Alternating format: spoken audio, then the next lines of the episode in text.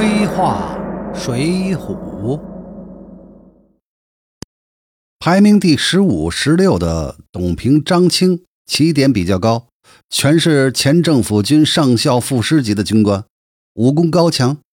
本人感觉这个张清的武力啊，应该高于董平。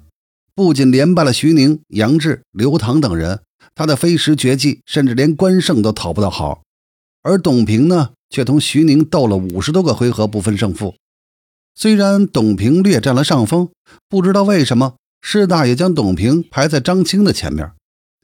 董平排进五虎将，多少给人有点凑数的感觉，似乎这个张青进入五虎将更有说服力。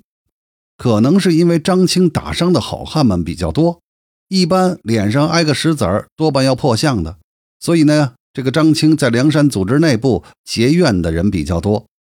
水浒上说，张青打了梁山十五个人，后来被抓，好多兄弟都要杀了他。宋江呢，也多少考虑到这些情况，略微杨董贬张一下。从出身武功上来看，董平和张青两个人排在这个位置啊，还算公平。毕竟这两人是最后降的梁山，可以说毫无寸功。杨志排名第十七，从派系角度来看呢，是合理的。但从个人角度来看，却是不尽合理。与武松相比，武松虽然有打虎英雄的美名，但武力未必强过排名第十七的杨志。杨志是能跟林冲战个平手的人物。论出身，武松呢仅为一线刑警队长，而杨志可是名门杨家将的后人，本人又是正规军校毕业，他中过武举吗？还曾担任过政府军团营级的军官，在二龙山。杨志的位次呢，也在武松之前，而现在却在武松之后。没什么派系色彩的徐宁呢，排名第十八，是因为他对梁山的贡献重大。徐宁的勾连枪破了胡延硕的连环马，是梁山组织第一次打败前来围剿的中央级政府军的关键。梁山不仅生存了下来，还收服了胡延硕等一众前政府军将领。可以说，徐宁是挽救梁山的关键人物。徐宁上梁山前呢，是林冲的同僚，中央警卫局上校侍从武官。另外呢，他的武功也不弱，比他强的都已经基本上排在他的前面了。宋江给他这个位置呢，多半还有不愿打破派系平衡的考虑，而安排一个没有派系色彩、各方面都能接受的人物。排名第十九的索超，原是北京大名军区的少校营长，属于降将派系。武力呢，基本同杨志相当，高于排在他后面的降将们。其出身和本事及所属的派系呢，排个第十九啊，也算是比较合理的。排名二十的戴宗，那是宋江嫡系中的嫡系，又和吴用关系很深，与宋江更是在江州大牢里同生共死过。这个生死情谊，使得戴宗在梁山的地位始终很高，担任梁山情报机构的总特务头子。但戴宗实际上的本事并不大，唯一的特技就是他的神行术。梁山像戴宗这样有一门特殊技能的，那有好几位呢。比如医术高明的安道全，善于伪造公章的金大坚，其身份都不高，所以有一技之长啊，并非一定能保证一个好的位置。但当领导要有意提拔你的时候呢，你的一技之长就派上用场了。论出身。戴宗是前江州市监狱长，还算可以。但同样身为大名市监狱长的蔡福，仅排名第九十四。论情报工作的能力呢，戴宗比之石秀、燕青、石谦那是差远了，甚至连偶尔玩票的柴进都比不上。这等人物能排进二十位，说到底还是靠着宋江这座大山。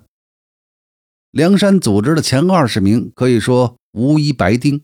个个不是前政府官员，就是世家子弟，或是神功大师。只有吴用出身稍微差一点，但也至少是个乡村小学教师啊，都不算是社会底层出来的。